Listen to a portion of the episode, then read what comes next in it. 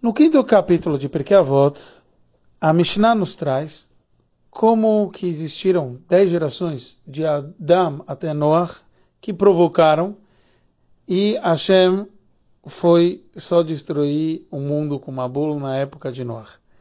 Depois, como teve dez gerações que também provocaram, e Hashem acabou esperando e dando todos os méritos dessas gerações para Avram Avinu.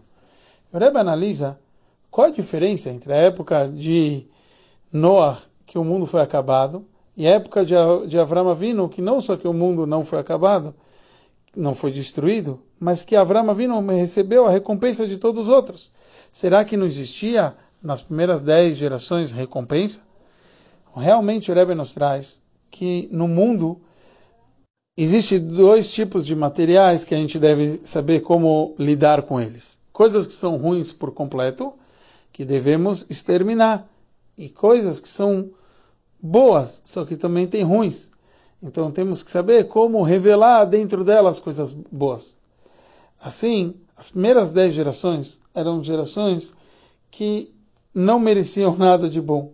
E como a gente encontra no começo que o número 10 é um número importante, é um número no qual Hashem criou o mundo. E ele criou isso para dar tanto castigo para os Rechaim, para os perversos, que representam as primeiras dez gerações, quanto da recompensa para os Sadikim, que representam as próximas dez gerações, as gerações de Avram, porque Avram conseguiu revelar naquelas outras dez gerações as coisas boas que existem. Sim, na nossa vida. Existe, infelizmente, momentos que a gente acaba pecando, ou melhor, acaba não agindo corretamente e não fazendo nada de bom. Então ficam, no exemplo, 10 dias sem a gente produzir nada. O que acontece? A gente acha que está tudo ok. Hashem é misericordioso, Hashem tem paciência. E por isso ele espera.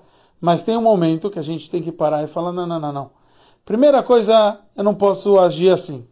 E depois eu tenho que mostrar como esses últimos 10 dias valeram sim a pena. Que esse era o trabalho de Avram Avino. E a gente revelar que nenhum dia foi à toa. Tudo isso é experiência de vida para a gente poder servir a Hashem da melhor forma.